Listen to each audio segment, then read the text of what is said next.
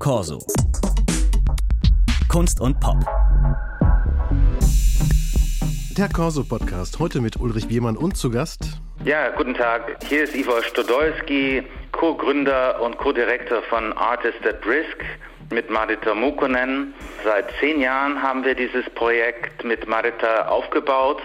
Es hat sich in Helsinki erstmal zusammengesetzt und wir sind jetzt in über 580 Residenzen europaweit und in ganzer Welt können wir Künstler und Künstlerinnen helfen, die von Krieg, aber auch von Folter, Gefangenschaft oder anderen Arten von Verfolgung bedroht sind. Was äh, heißt denn eigentlich Residency?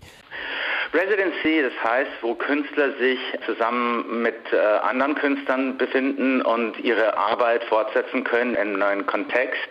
Äh, wir arbeiten mit speziellen Notunterkünften oder Artist at Risk Safe Havens, so, sozusagen sichere Häfen.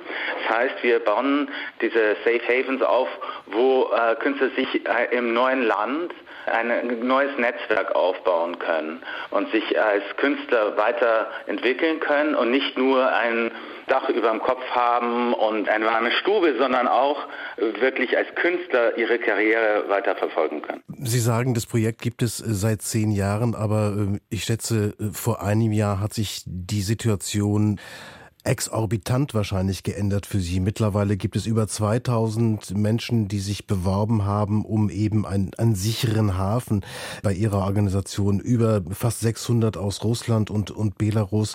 Auch aus Afghanistan gibt es fast 1400 Bewerber. Wie gehen Sie mit dieser immensen Zahl von, von Künstlern und Künstlerinnen um?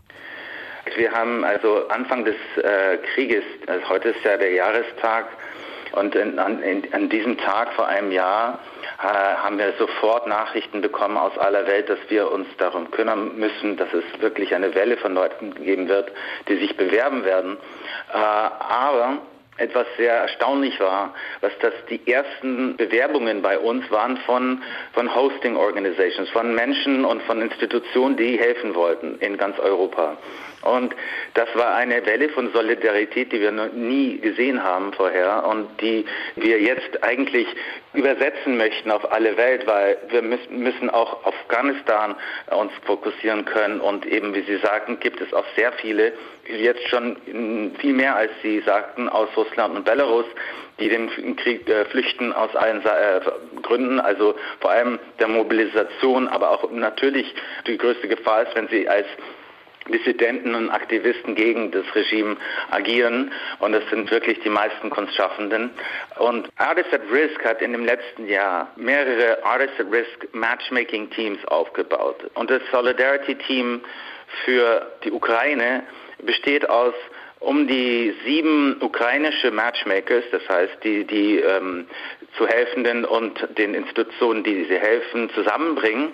Und diese, diese äh, Matchmakers, die arbeiten daran, eben erstmal herauszufinden, was braucht die betroffene Person und was für eine Sprache spricht dieser Mensch? Wo könnten sie sich so entfalten? In welcher Residenz gibt es die besten, hm, sagen wir mal, für die Skulptur oder für Tanz oder für Opera oder für eine andere Kunstform, den besten Kontext, um sich weiter zu entfalten, um dort erstmal Fuß zu fassen im neuen Land. Und, und die verbinden wir dann direkt mit Leuten, die die institutionelle Landschaft in Deutschland oder in Frankreich oder in Portugal, wo wir sie verbinden, kennen und dort machen sie diese, wie sagt man, Shotgun Wedding. Ja, das ist eine, so eine Art sehr schnelle Zusammenführung. Und wenn es klappt, dann ist es wirklich eine Explosion und es gibt sehr, sehr interessante Arbeiten, die daraus folgen. Natürlich ist mit der Ukraine eine viel einfachere äh, Verbindung mit Europa, da man kein Visum braucht.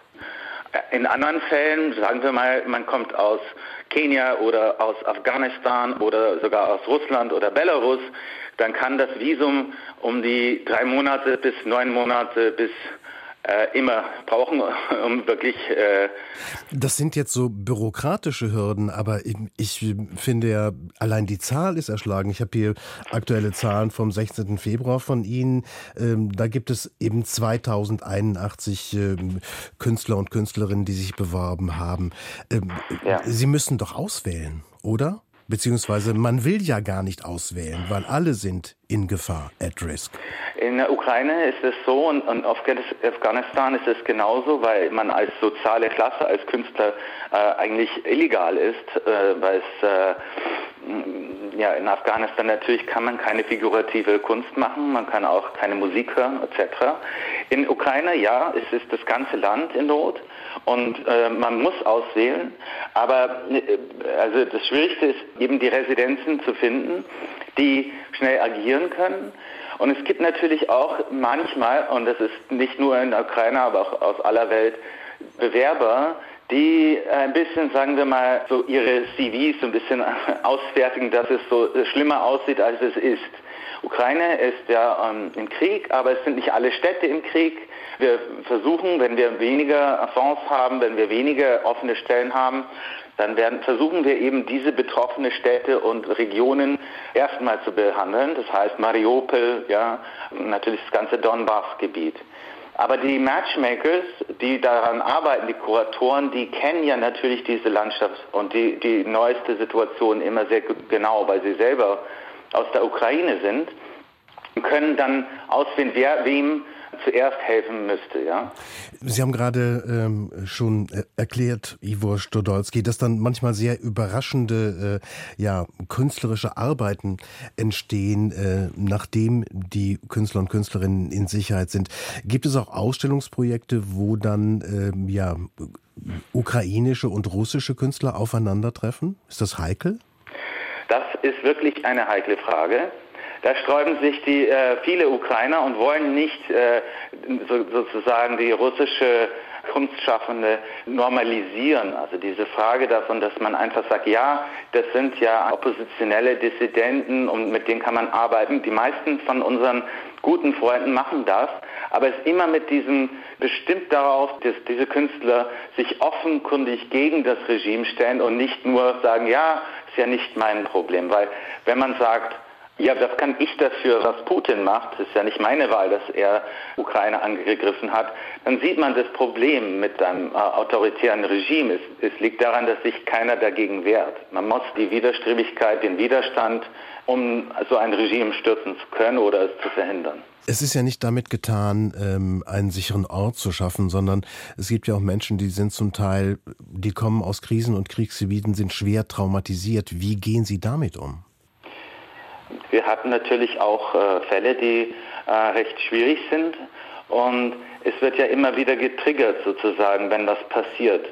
Ähm, wir gehen damit um, indem wir versuchen, äh, ein, eine Gemeinschaft zu haben in jedem äh, Land oder äh, in jeder Stadt, in der wir arbeiten, in dem sich die Künstler zusammenfinden. Wir haben so ein Netzwerk, so die einander unterstützen.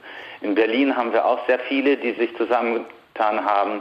Und ich glaube, das hilft vor allem, dass man sich nicht alleine fühlt, dass man sich irgendwie zusammenfinden kann. Wenn es, wenn es natürlich eine medizinische Frage ist, also diese posttraumatische, äh, wir hatten einen Residenten in Helsinki, der konnte einfach nicht auf die Rolltreppe steigen, weil da war so ein rollendes, große Grölen von diesem, von dieser Rolltreppe und für ihn hatte das, äh, hat sein, sein Körper irgendwie in, in Bann genommen und er konnte sich nicht bewegen, war paralysiert für um die 20 Minuten, weil er das Geräusch von Panzern gehört hat, als er diese Rolltreppe gesehen hat.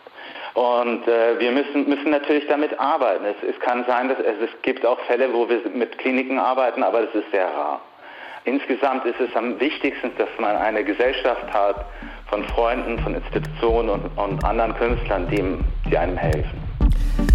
Ivo Stodolski, herzlichen Dank für das Gespräch und alles Gute für Ihre Arbeit. Vielen Dank, vielen Dank. Der Corso-Podcast in der DLF-Audiothek abzurufen und über dort, wo es Podcasts gibt. Corso. Kunst und Pop.